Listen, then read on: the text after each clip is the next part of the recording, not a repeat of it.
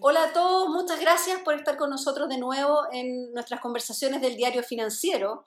Hoy día tenemos invitado a Yves Besanzón, un destacado arquitecto eh, que estuvo parte del equipo que, diseñó el Costanera Center, entre otros eh, grandes eh, edificios en, en nuestro país, pero además que tiene una serie de particularidades y por eso lo invitamos.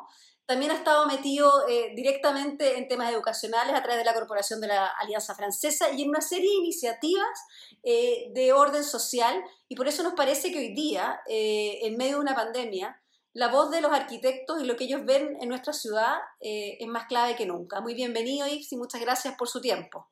gracias, Marilí. Muchas gracias por invitarme. Muy agradecido a los arquitectos de que ustedes en ese medio tan importante nos consideren para que conversemos de las cosas que están pasando y de las que van a pasar en el futuro. Hoy día, mientras estamos eh, eh, empezando a hacer este podcast, eh, estamos recién recuperándonos de la noticia que nos dio el ministro Mañalich de que parte importante de la ciudad estaría en cuarentena las próximas semanas.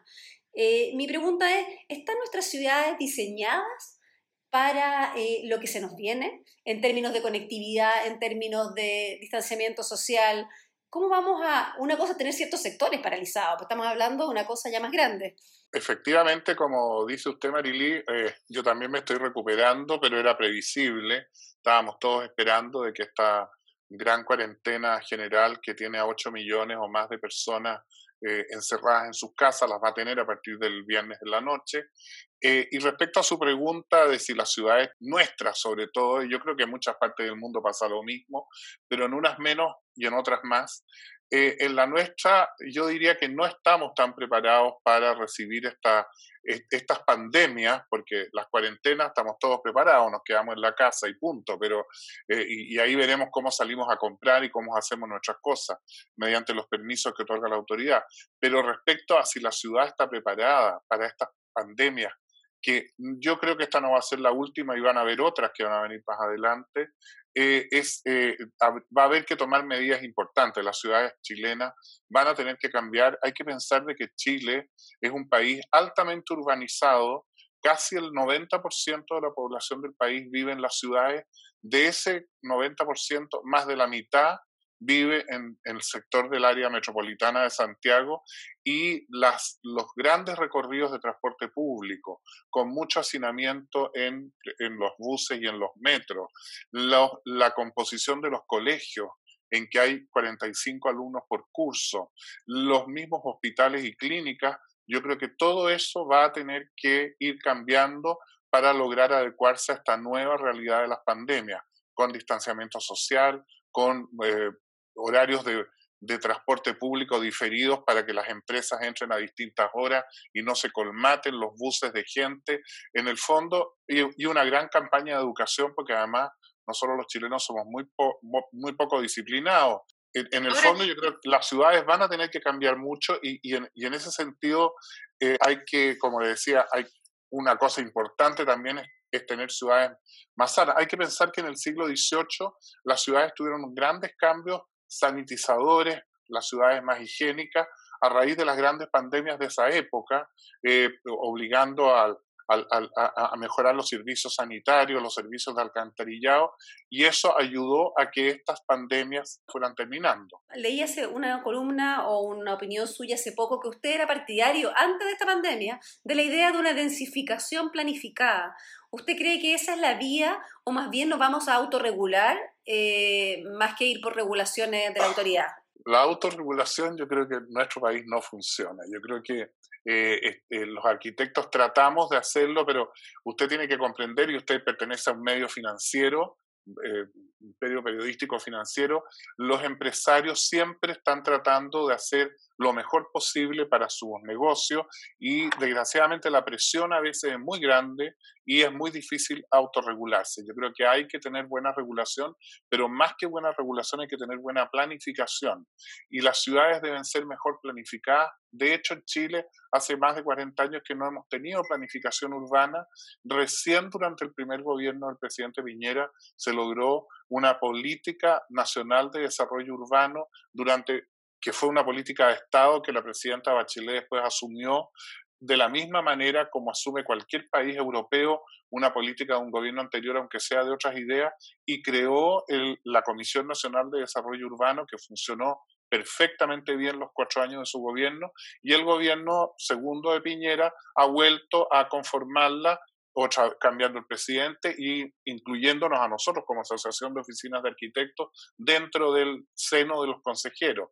La planificación es fundamental y hay que tener en cuenta de que esa política nacional de desarrollo urbano está basada en cuatro pilares fundamentales. Uno que es la integración social, que es muy importante para evitar lo que hemos vivido desde el 18 de octubre pasado, que, porque esta pandemia se juntó con un desorden social. Entonces hay que tener integración social para evitar esas protestas, de ese malestar de la gente, porque se ve muy injustamente tratada por el Estado. Segundo, tener un desarrollo económico adecuado, integrado a esta integración social. Usted eh, en un minuto dijo que al empresariado eh, era poco probable que se autorregulara porque estaba buscando maximizar sus utilidades. Sin embargo, hemos visto en otras áreas, podría ser un buen negocio a nivel empresarial y a nivel de arquitectura empezar a diseñar edificios donde la gente se sintiera más seguro. Marilí, es que esta pandemia ha sido un golpe muy fuerte. Nos afectó a todos, a los arquitectos, a los empresarios, a los médicos, a los periodistas, a todo, a todo el, ámbito eh, económico del país ha sido y todos los actores económicos han sido muy golpeados y yo creo que hay una gran mayoría de empresarios que están convencidos de lo que usted dice, que es mucho mejor eh, comercialmente para su negocio, tener edificios ambientalmente mejor hechos, respetar el medio ambiente, no asignar y, sacarle el jugo a los negocios, pero el problema es que como no son todos los que lo hacen, yo creo que son buenas las regulaciones. En realidad, a lo mejor se, se oyó como que yo estaba generalizando, pero en realidad basta con que haya tres o cuatro que no lo hagan eh, y, que no, y que no se autorregulen para que el, el, resultado sea malo. Y esa gente va, lo va a pasar mal. Y para terminar con los pilares de, de la Política Nacional de Desarrollo Urbano, el tercero es el equilibrio ambiental, que es muy importante. Y el cuarto, la identidad y el patrimonio que por primera vez es considerado en políticas de desarrollo urbano en Chile, que son muy importantes. O sea, en el fondo, nosotros estamos, tenemos que crear ciudades que sean ciudades mejor integradas socialmente, pero al mismo tiempo que tengan densificación equilibrada, o sea, que se densifiquen en forma equilibrada. ¿A qué me refiero con eso?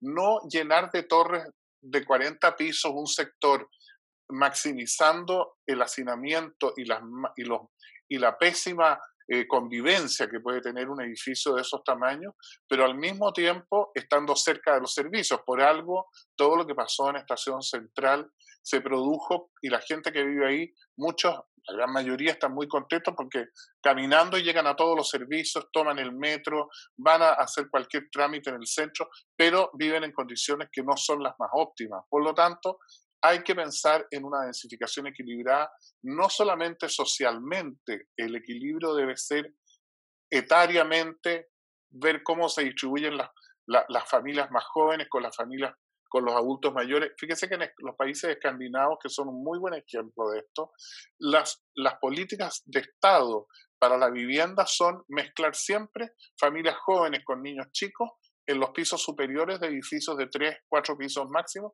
y en el primer piso las parejas de adultos mayores. Ahora, y si uno piensa, una política así, en este caso habría sido muy valiosa, porque parte del problema que hay es que hay adultos mayores bien aislados, en zonas aisladas, eh, esta mezcla, en el fondo, de, diferentes grupos podría además ayudar al acompañamiento en, temas como, como, el actual. Esa combinación que usted dice del acompañamiento de los más jóvenes a los mayores y los mayores al servicio de los más jóvenes y los niños, ha funcionado maravillosamente en esos países. O sea, es un muy buen efecto circular para aprovechar la, eh, una densificación con más equilibrio. Ahora, en, déjeme llevarle un poco a los edificios mismos. Usted ha, estado, ha participado en grandes edificios hoy día eh, corporativos.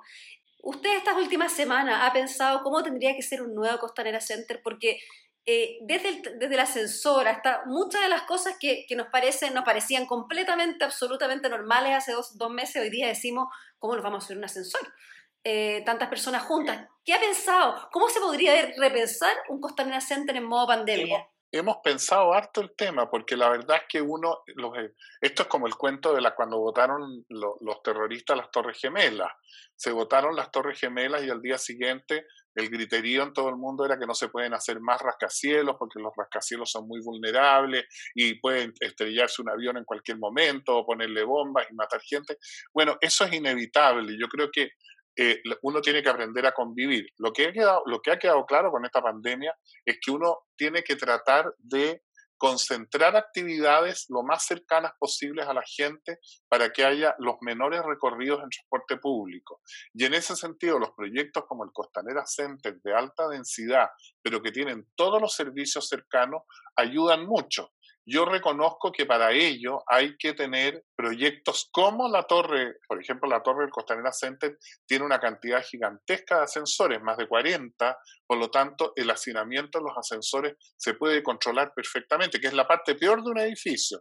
Estuve viendo en China, en China ahora que están empezando a volver, una de las cosas eran ascensores programados para pisos, de manera que en el fondo no se cruzan diferentes personas en diferentes pisos y se aísla de alguna manera el foco de, o el riesgo. Exactamente, y al programarlo existen software para todo ahora, porque esta es una de las ventajas del siglo XXI con el siglo XVIII en las pandemias anteriores, que te contamos con altas tecnologías en este momento muy nuevas, muy novedosas y que la gente se ha podido adaptar. Piense usted, Marilí, en todo lo que es la superficie de oficinas. Yo no sé si se van a necesitar tantos metros cuadrados de oficina en el futuro, porque se ha demostrado que el teletrabajo es algo que funciona perfectamente bien. De hecho, nosotros estamos repensando nuestra oficina de arquitectura, que es una oficina medianamente grande en este país. ¿Usted está en la Torre Santa María? Estamos en la Torre Santa María. Sí, ahí seguimos. Ese proyecto es nuestro desde los años 80 y, y, curiosamente todos estamos, todos los arquitectos estamos pensando cómo readecuar nuestros espacios, porque hay una cosa que no podemos perder. El lápiz lo vamos a seguir usando igual, aunque estemos llenos de computadores, pero uno exactamente igual puede trabajar a distancia con el lápiz, con sus, con sus colaboradores y arquitectos, mostrándoles los diseños, por dónde llevar el proyecto, y a nosotros en estos dos meses, yo estoy en cuarentena desde el día 16 de, de marzo. Dos meses de cuarentena voy a cumplir eh, y, la oficina eh, decretó a partir del día 18 o 19 de marzo libertad porque la gente empezó a verse muy complicada, porque había eh, transportes públicos muy hacinados, colegios quedaron sin, ya estaban sin clase, por lo tanto, nosotros tenemos una oficina además en que somos paritarios en género, tenemos mitad hombre y mitad mujeres. Eh, las mujeres, curiosamente, de lo, de lo que yo, yo pensaba cuando recién me recibí de arquitecto, son muy buenas en arquitectura y muy eficientes en arquitectura. Por lo tanto, en nuestra oficina las queremos mucho y por lo tanto las tratamos bien. Ellas pueden elegir el horario de trabajo, esto antes de la pandemia. Si una mujer quería llegar a las 8 de la mañana e irse a las 2 de la tarde porque quiere cuidar a sus hijos. ¿Y los hombres también pueden elegir? es que los hombres no lo han pedido porque todavía existe este machismo que la mujer cuida a los niños y los hombres no. Después de la pandemia va a ver cómo la van a pedir. Yo creo que una de las cosas que no se ha visto de esta pandemia es que va a haber una, un compartir roles mucho más fuerte, a, modo forzado. Estamos conversando con Ispe Sansón, arquitecto, nos está contando un poco cómo repensar la ciudad y cómo repensar eh, la arquitectura post pandemia. Y me gustaría preguntarle, uno de los, de los golpes fuerte que va a venir con esta, el anuncio hoy día de una cuarentena masiva es que los proyectos de construcción en casi todo Santiago van a verse paralizados y con eso probablemente sumado a las proyecciones económicas, venga un momento difícil para los arquitectos y para la construcción. ¿Qué, ¿Qué, está viendo usted y qué oportunidades se pueden pensar en términos de los próximos años? Yo creo que lo primero que hay que pensar es que esto es algo pasajero. No podemos pensar de que esto es una cosa permanente.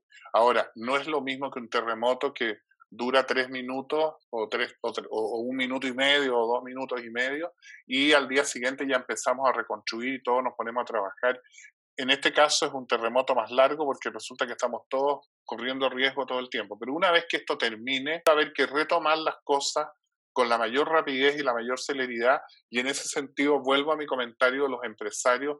Los empresarios chilenos son gente muy creativa, son muy rápidos de reaccionar y por lo tanto estoy seguro que el país va a tener un, estos, recuperaciones en B hacia arriba con alta rapidez. Yo tengo esa esperanza, lo estoy viendo porque converso con nuestros clientes que están obviamente todos estancados esperando a ver cómo esto pasa, pero yo creo que a partir de fin de año esto ya va a estar recuperándose.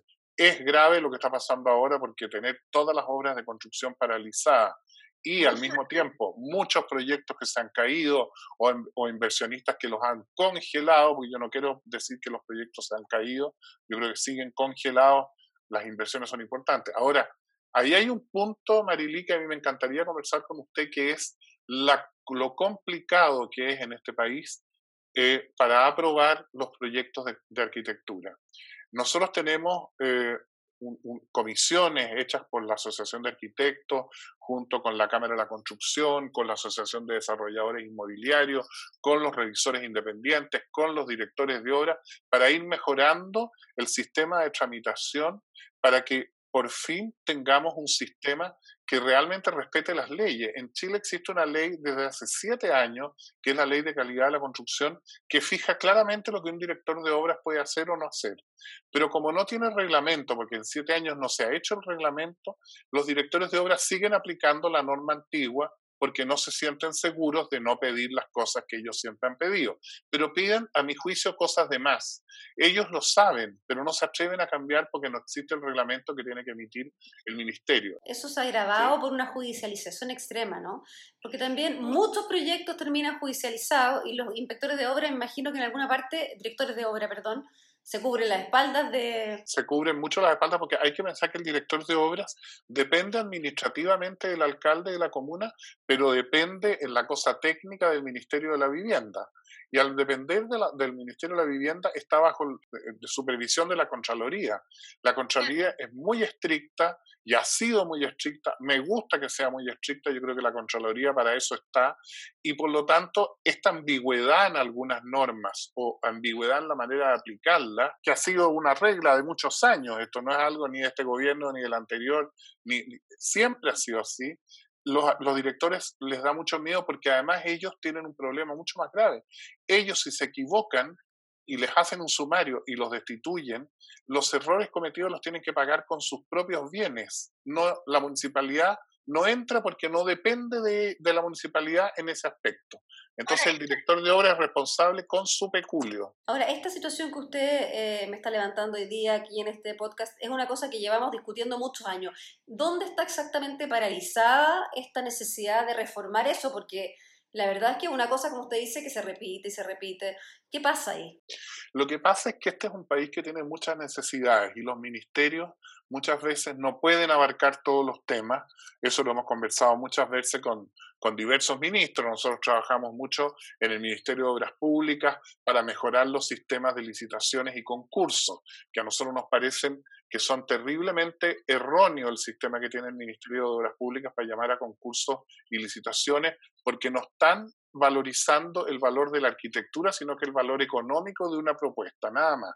Les da lo mismo si va con buenos o malos arquitectos, si el proyecto que, que, que ese, ese empresario puede hacer bien o mal, no les importa. Y eso a nosotros nos parece que es un error. Creemos que hay que hacer primero un concurso y después licitar, pero eso no, hemos, no lo hemos logrado.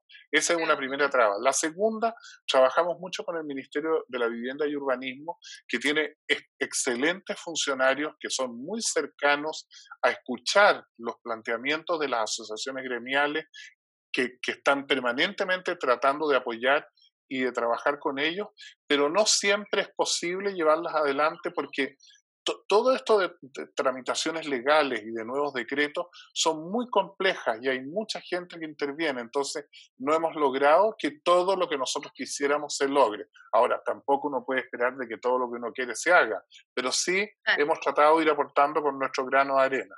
Lo mismo hacemos con el Ministerio de Agricultura para lograr una ley de arbolado urbano que yo he trabajado con el propio ministro, con, con, dos arquitectos más, Teodoro Fernández y Carlos Alberto Ursúa, que él está muy entusiasmado, la tiene redactada, es una ley estupenda.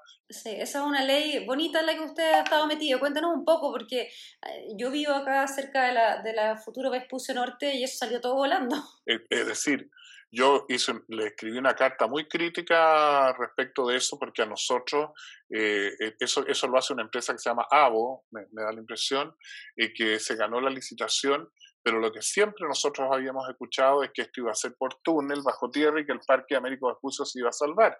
Y resultó que no fue así. Se sacaron todos los árboles, se los llevaron a un lugar y los van a volver a plantar. Yo creo que ahí el 40% o el 50% van a morir, pero en fin, ojalá que yo esté equivocado. Construyeron una losa que es para, para no hacer tan profundo el túnel y en esa capa de tierra esperamos que los, nuevos, los árboles replantados vuelvan a crecer.